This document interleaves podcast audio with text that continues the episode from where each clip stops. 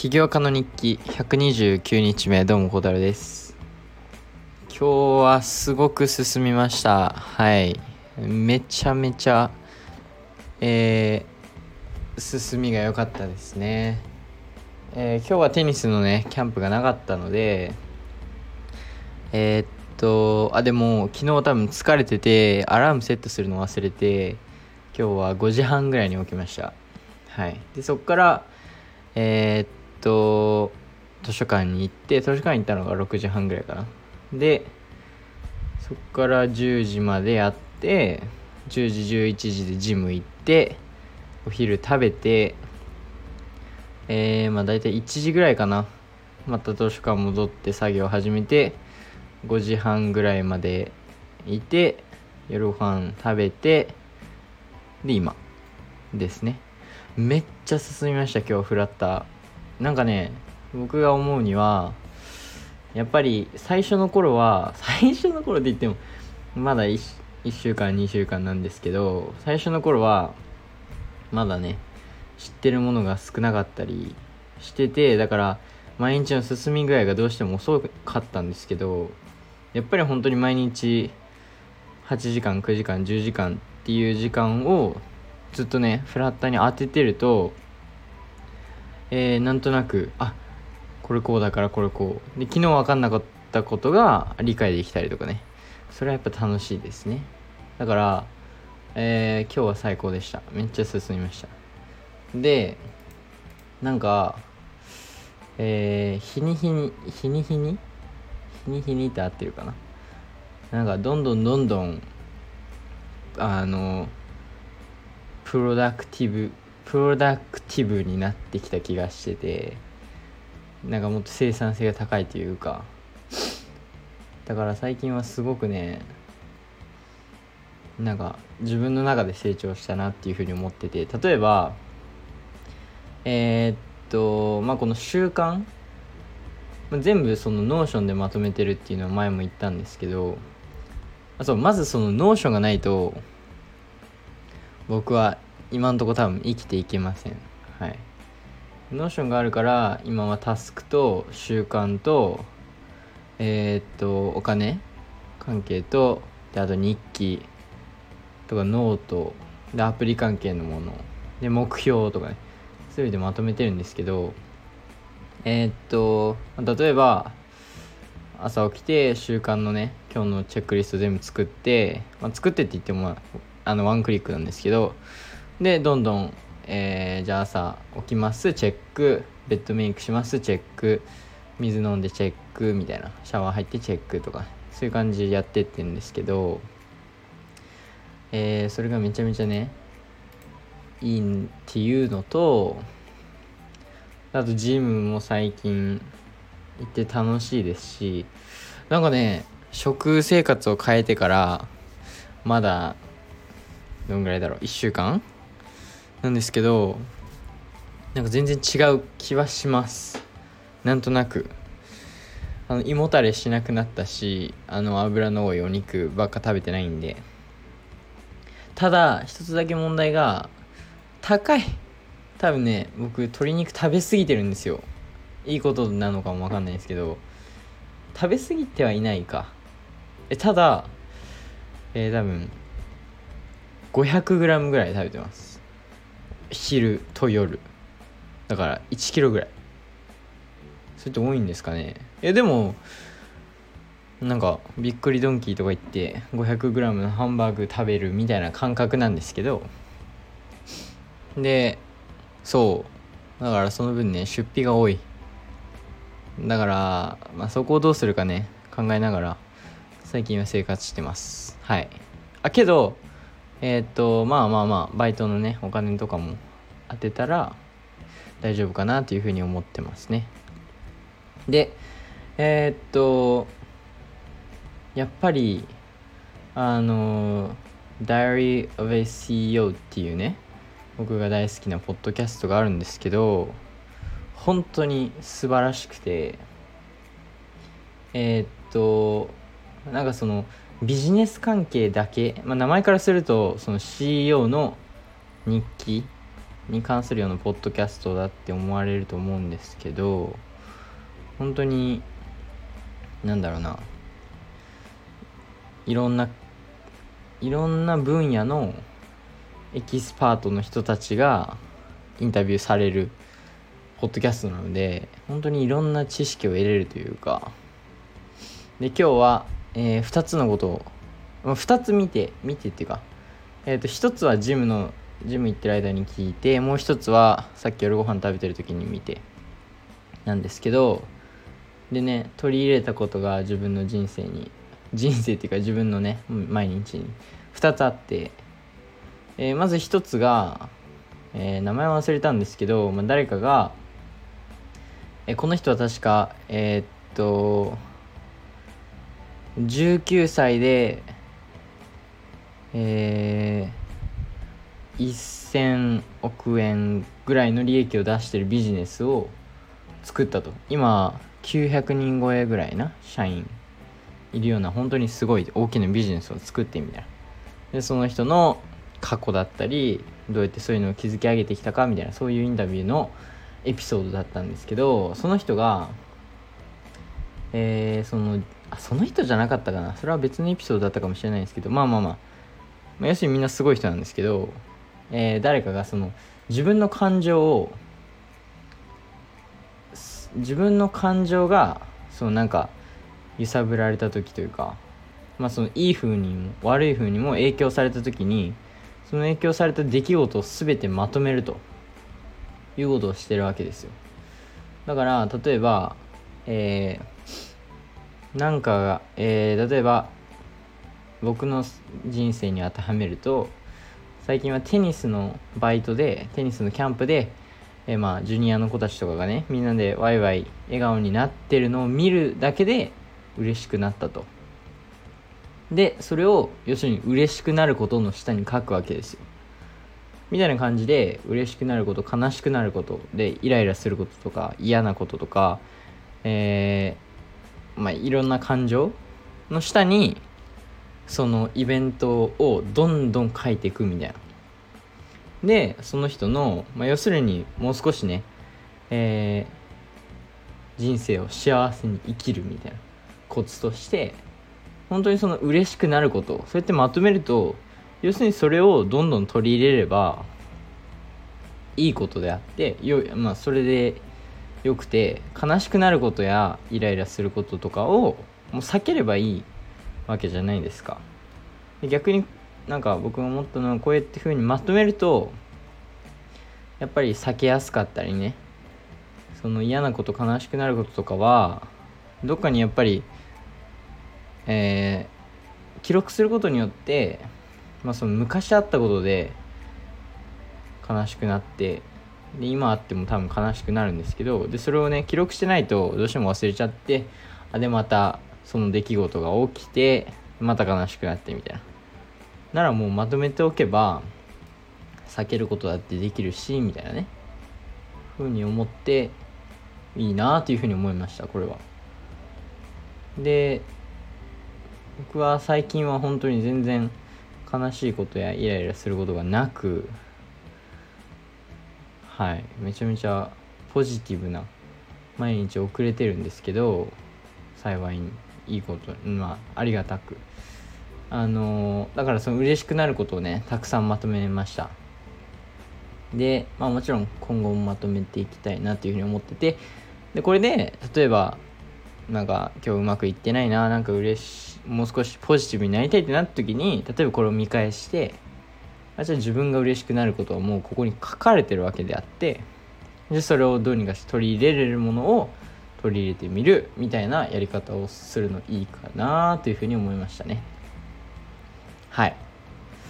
あとは昨日あったことといえば昨日は、えー、寝る前にブライアン・チェスキーさんっていう Airbnb の CEO のインタビューを見てたんですけどその人のね生活がねものすごく憧れたというかその人はアメリカのサンフランシスコに住んでるのかな？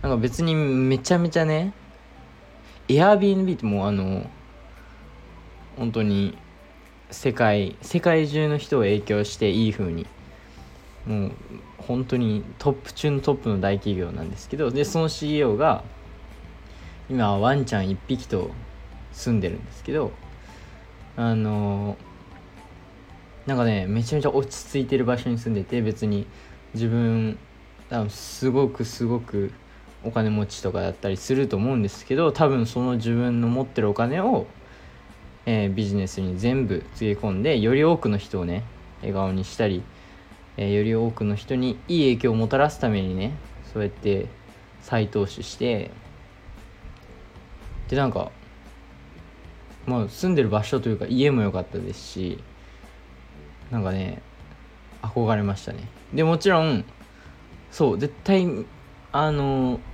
その人を知らない人だったら道で会ってもね普通にちょっとしたおじさんかなっていう風に通りすがると思うんですけどだからそんぐらい別に、まあ、もちろんあのビジネス業界にいる人たちは知ってるのかなと思うんですけど普通に一般のそういうの関係ない人だったら絶対にわからないぐらいの知名度というか。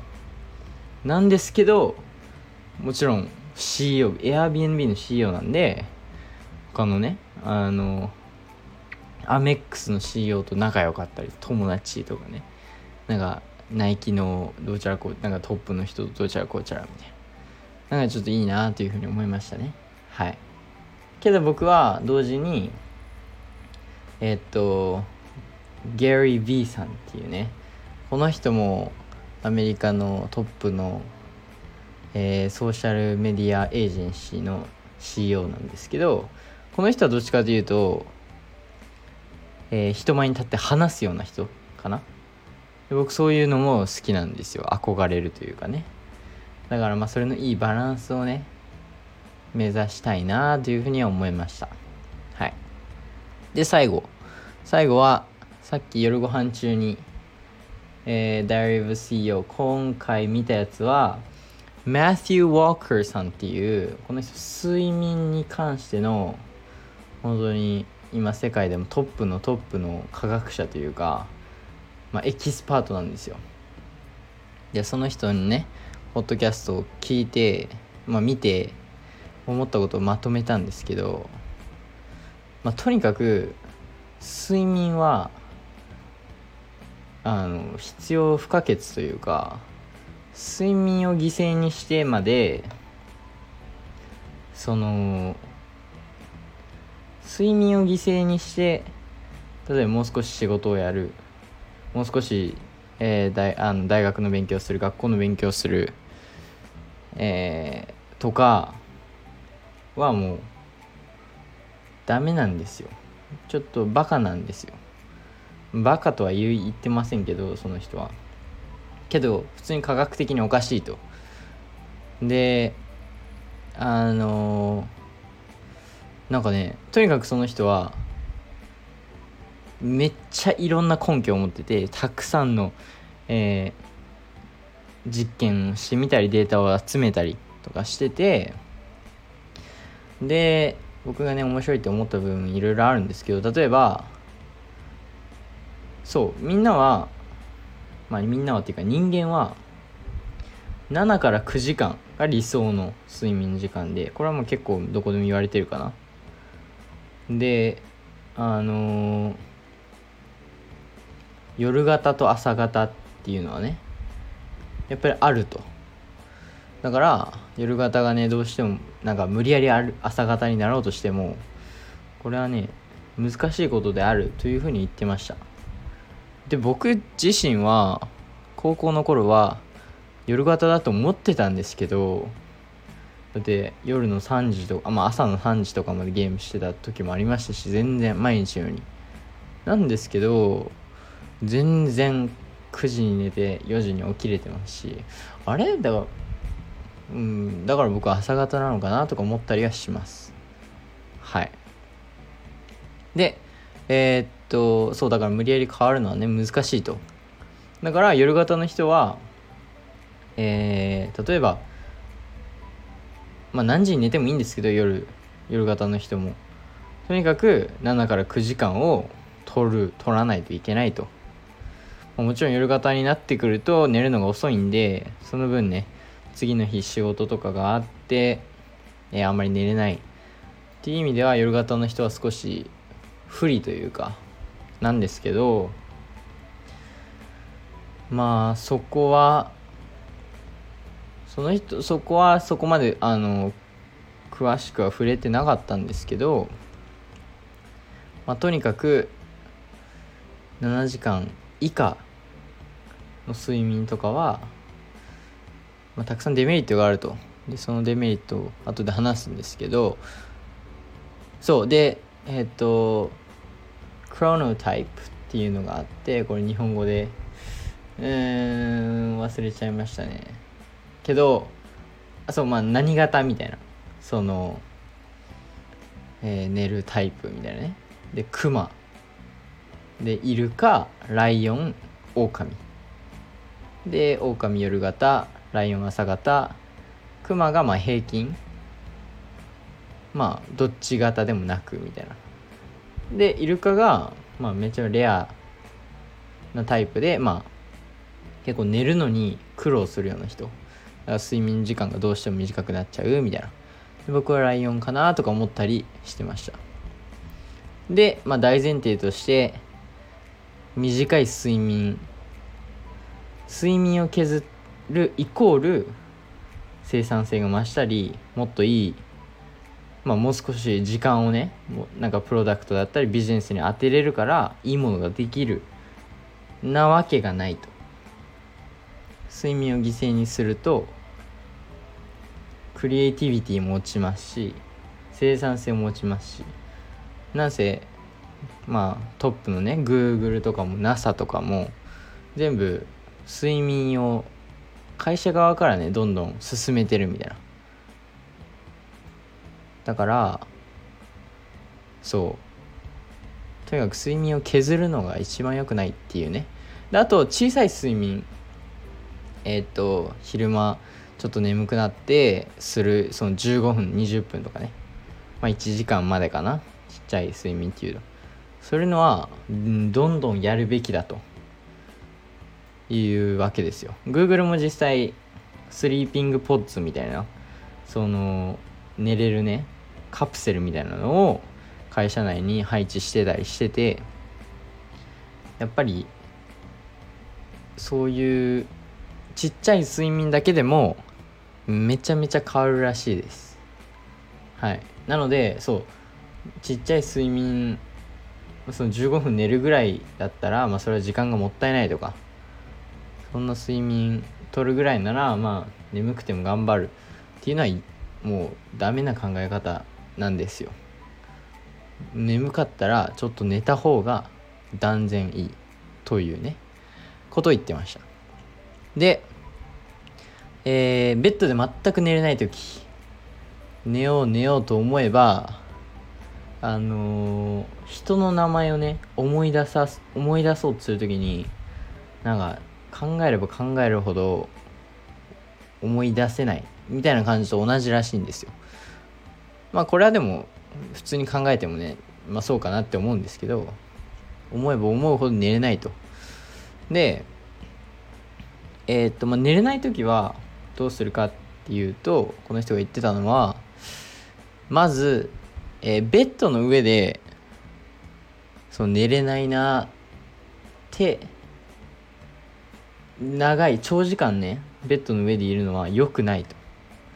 そのなんか脳が勝手にそのベッドなんかベッドの上は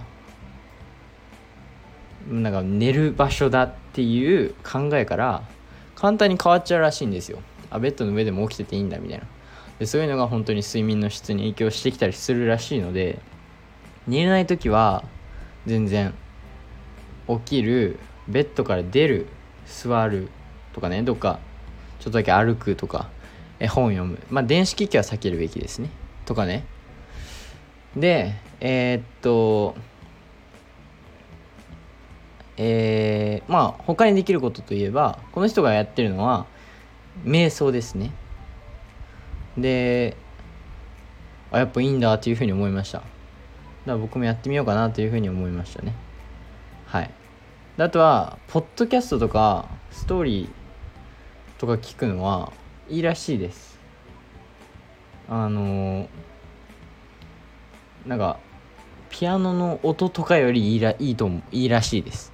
なぜかというと、まあ、要するに一番ダメなのが寝る時に、えー、今日何があったかとか、えー、今日何をすればもっといい一日を過ごせたかなとか明日何があるっけとかそういうことを考え始めちゃうと睡眠の質は落ちますと。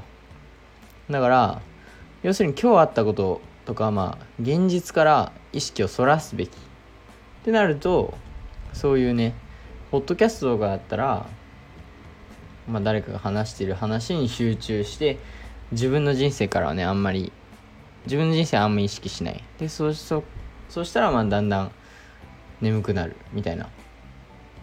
だから、まあ、要するにちっちゃい頃にねあの誰かが本を読み聞かせしてくれたみたいな。寝るまで。それと患者似てて大人になっても、えー、そういうのは全然効くらしいです。でちなみにあの瞑想アプリのカームっていう瞑想アプリがあるんですけどこれがユニコーン企業になるまで、まあ、なった理由の大きな一つがこのスリープストーリーみたいなのを導入したかららしくてこれめっちゃ面白いなと思ってこのスリープもちろんその前からすごい企業だったんですけどこのスリープストーリーを導入してからユニコーンになったと。いや面白いなというふうに思いましたね。はい。なのでストーリーはいいと。あとはメンタルウォークっていうものがあってこれは要するに自分があのどっかね道を歩いてるのを想像するんですけどめちゃめちゃ細かくイメージしてくださいというわけですよ。なんか、えー、どんな天気で、えー、周りに何が見えるのか。でその何が見えるかもめちゃめちゃ細かくね。細かくイメージすることによってなんか今日、まあ、現実からね意識を背けることができるらしいです。はい。でまあそれを全部やっても全然寝れないという人はもうあの寝ようとするの諦めて今日はそのまあ睡眠の質を睡眠時間もね少ないけどまあ要するになんかもうリラックスする時間だっていう風に捉えてまあ気楽にねベッドの上に寝転んでくださいと。それがいいらしいです。で絶対ダメなのが時計がねベッド周りにあってはダメらしいです。要するに時間が見えたらダメなんですよ。寝る時に。えー、それがプレッシャーに変わったりもしますから。やばい。明日6時に起きないといけないのにもう1時だとかね。もう2時だとか。それが見えたらダメなんです。あとえー、日本であったっけな。外国とかだとあ日本でもあるわ。ごめんなさい。あのなんか動物羊を数えたりとかね。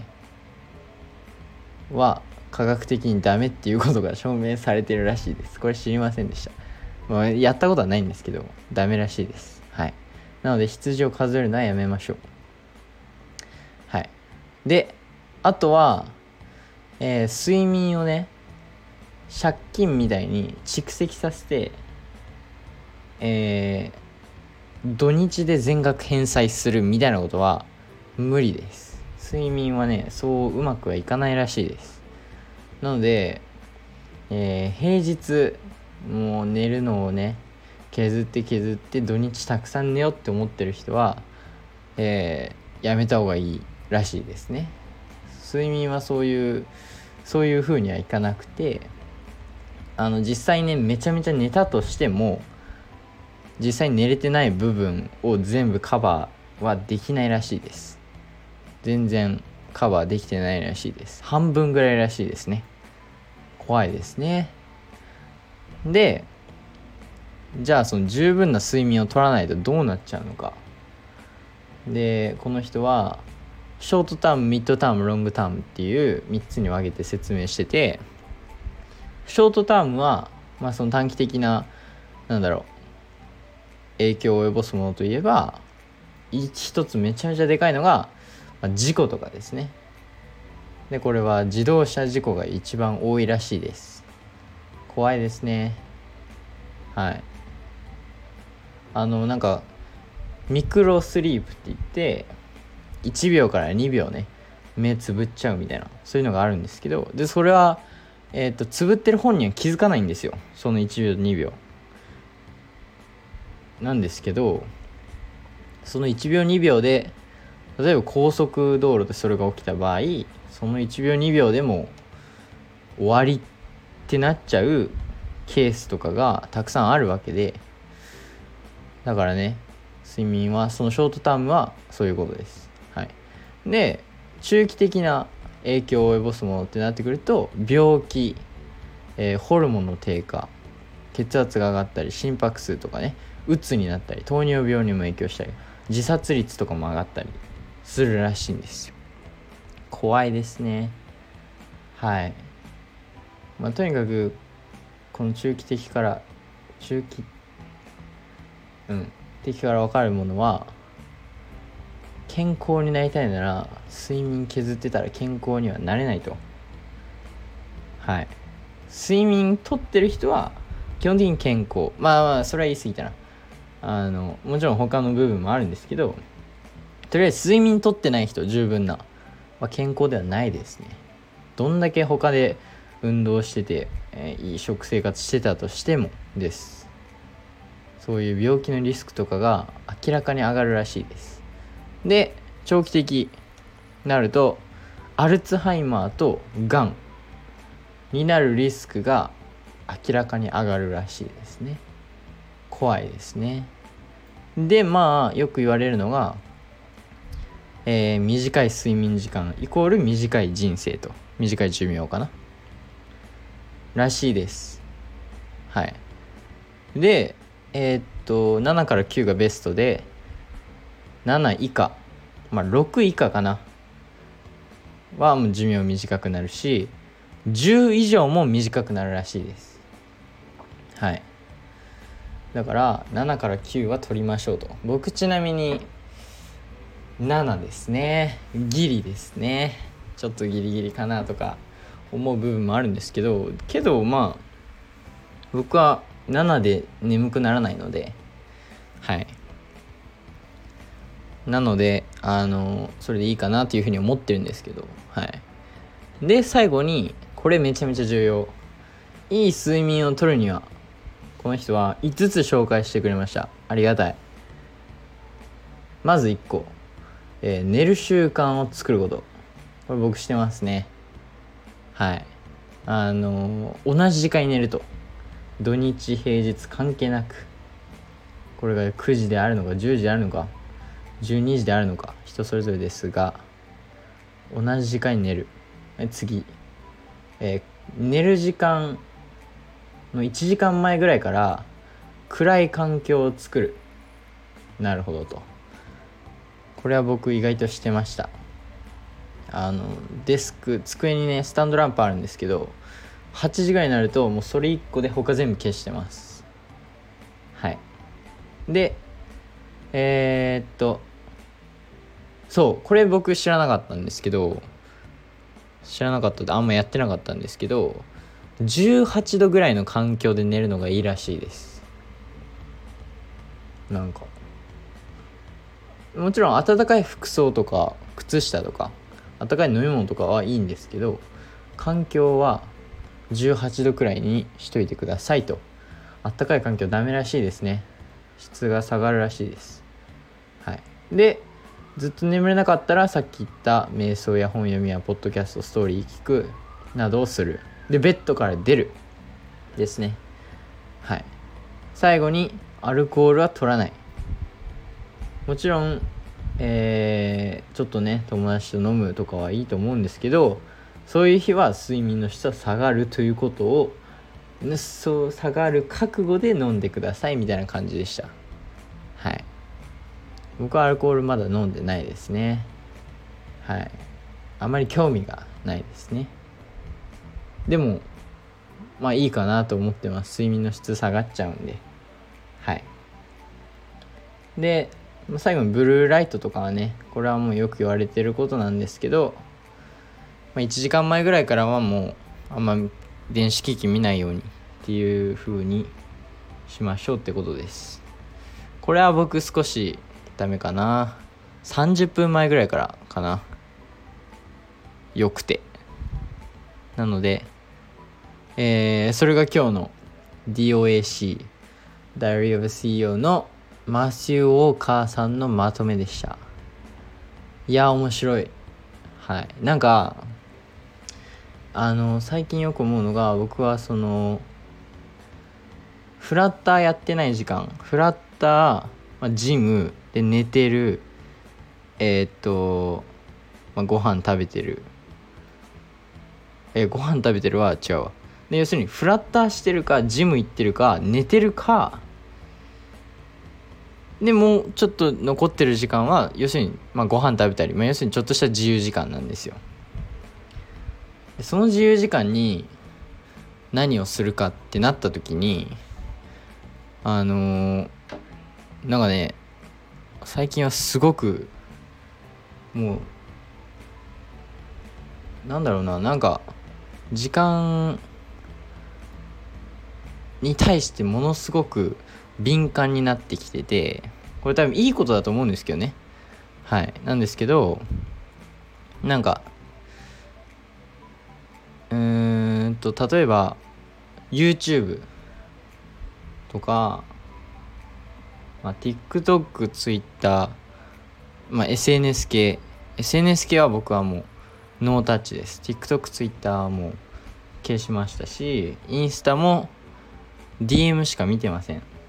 だからね友達の投稿とかはもう見てないんですけどあのー、そうで YouTube とかもなんかね飽きちゃったじゃないんですけどなんかこれだけその毎日、えー、今日の習慣これこれこれする。でえー、目標これだこうこうこうだみたいな感じでいろいろ整理していくと YouTube のねなんかそういう時間が結構もったいなく感じるようになってきててでじゃあどうしようってなってたんですよ最近。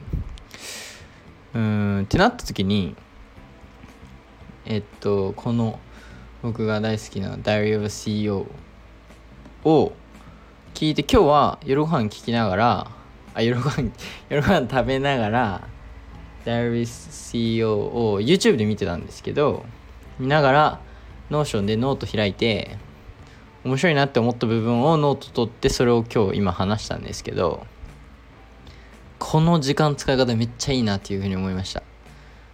まず普通になんか YouTuber とかの動画を見てるより僕にする僕からするとめちゃめちゃ楽しいとこっちの方が。もちろんこれ人それぞれなんですけど僕はこっちの方がなんか常に新しいことを学んでるみたいなね。そう最近は毎日ね毎日ちょっとずつ何かが成長してるっていう感じるので毎日が楽しいです。はい。なんか今日何もしなかったなっていう日が本当に少なくなってきてます。いいことですねこれは。はい。今日なんかもうフラッターですごいたくさん学びましたしえー、っとこういう Diary of CEO とかを聞いたり見たりノート取ったりするといろんなね分野の知識を得れますしなんかねいいです。楽しいです。はい。って感じでそうだからでこれがそう楽しい楽しさに変換されるのでなんだろうな。そのずっといやいやなんか仕事し別にフラッターも最近は楽しいのでそうなんか全部あのあのなんだろうな。全部結局楽しくてやってるなーっていう風に最近感じますね。はい。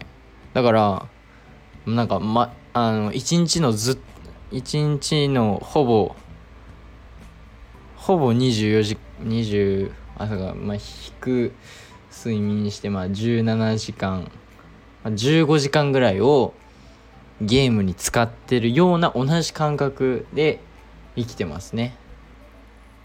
っていうぐらいこのダイオ CEO の動画見たりポッドキャスト聞くも楽しいですしフラッターするのも楽しいですしみたいな感じです。はい。いいですね。順調ですね。もうすぐ誕生日です。はい。19歳いいスタート切れそうですね。僕は。そんな気がします。であとは今日6時半に行ったんですけど図書館に。僕の席が取られてました。早くね？そのその人その男の子。ちょっとびっくりしました。てか意外といた。5人ぐらいいました。